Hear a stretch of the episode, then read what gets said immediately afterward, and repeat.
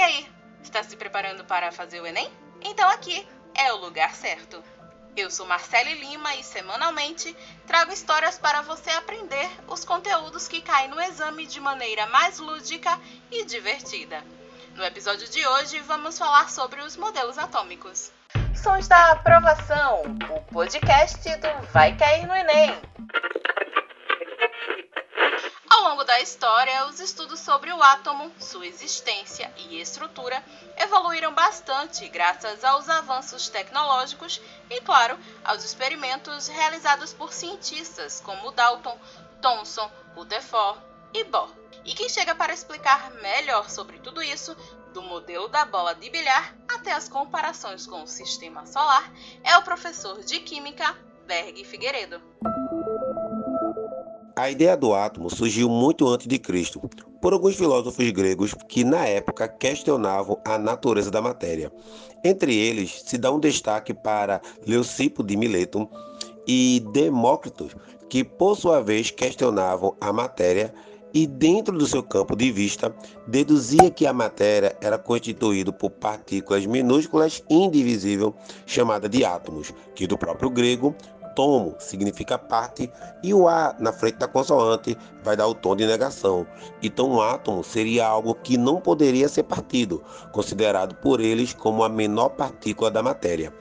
O detalhe é que naquele mesmo período, outros filósofos como Aristóteles, Platão, dizia que a matéria era constituída por quatro elementos básicos: terra, fogo, água e ar e como a influência desses filósofos era bem maior do que a de Leucipo e a de Demócrito, a ideia de átomo foi temporariamente esquecida. Porém, em 1808, um cientista chamado John Dalton, ele reviveu a ideia do átomo. Segundo ele, a matéria era constituída por partículas minúsculas esféricas indivisíveis e indestrutíveis, chamadas justamente de átomo. E do ponto de vista dele, em uma reação química, o que ocorria era nada mais nada menos que o rearranjo entre essas esferas. Do ponto de vista didático, o modelo de Dalton é conhecido como modelo bola de bilhar, já que do ponto de vista dele, o átomo era semelhante a uma bola de bilhar, a uma bola de sinuca, pois era extremamente maciça, esférica e consideravelmente indivisível na época. O tempo passou, a ciência evoluiu e com isso surgiu novos cientistas. Entre eles se dá um destaque para um cientista conhecido como William Crookes, que, colocando um gás em uma ampola que ganhou seu nome, ampola de Crookes, ele determinou a ideia de raios catódicos.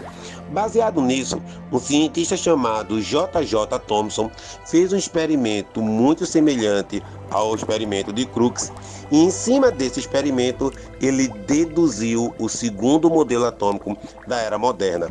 Segundo Thomson, o átomo era conhecido como uma esfera positiva com pequenas partículas minúsculas de carga negativa.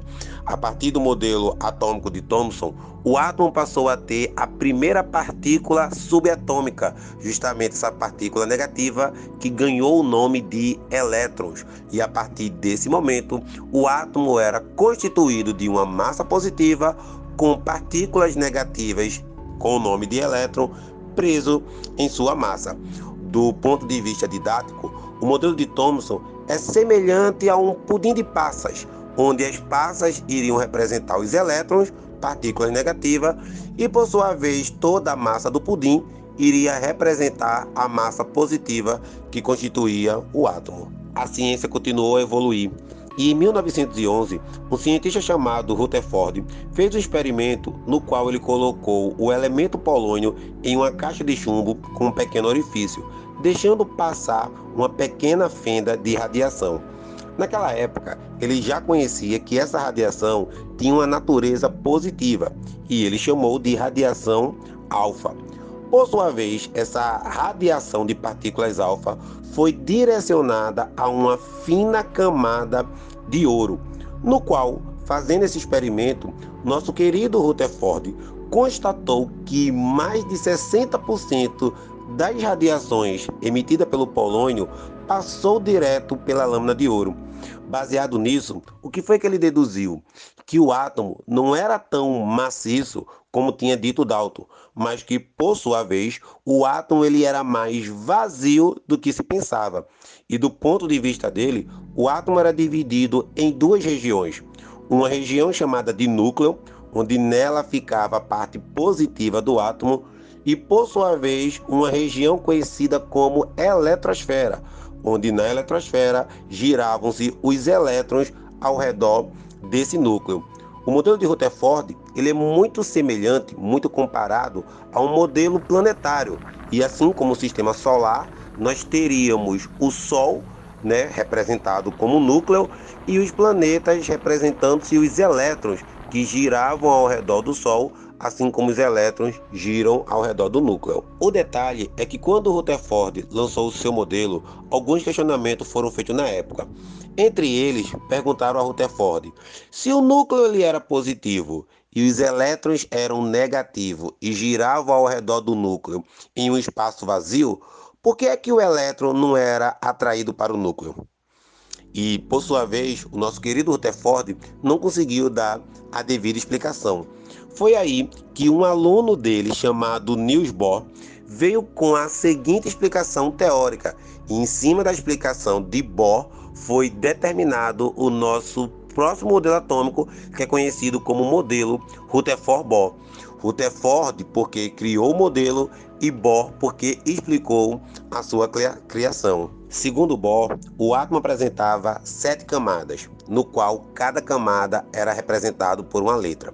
A primeira camada K, a segunda L, M, N, O, P e Q. As camadas mais próximas do núcleo eram camadas menos energéticas. Por sua vez, as camadas mais distantes do núcleo eram camadas que apresentavam uma maior quantidade de energia. E segundo nosso querido Niels Bohr, o elétron não poderia descer para uma camada menor porque os elétrons apresentavam um pacote de energia, uma energia quantizada, conhecido como quantum se fosse no singular e quanta se fosse no plural.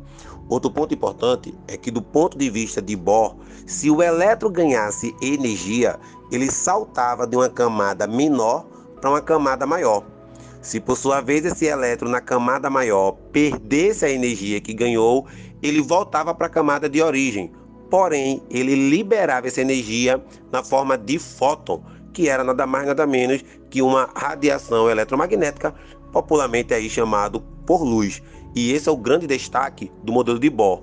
Quando o elétron ganha energia, ele sobe para uma camada maior, faz o processo de quantum. Quando esse elétron perde a energia que ganhou, ele volta para a camada de origem e libera essa energia na forma de luz. O modelo de Bohr ele tem grande destaque porque esse modelo explica com clareza como funciona a queima dos fogos de artifícios e por que é que fogos de artifícios apresentam colorações diferentes. Isso porque, em sua composição, os fogos de artifício vão ter, por sua vez, metais diferentes, possuindo camadas diferentes. E aí, quando o elétron faz esse salto e esse decaimento, eles vão liberar energia na forma de luz, cada luz com um comprimento de onda específico, representando aí uma cor específica. E você, fera, fique atento nas distinções entre os modelos e os trabalhos realizados por cada cientista responsável.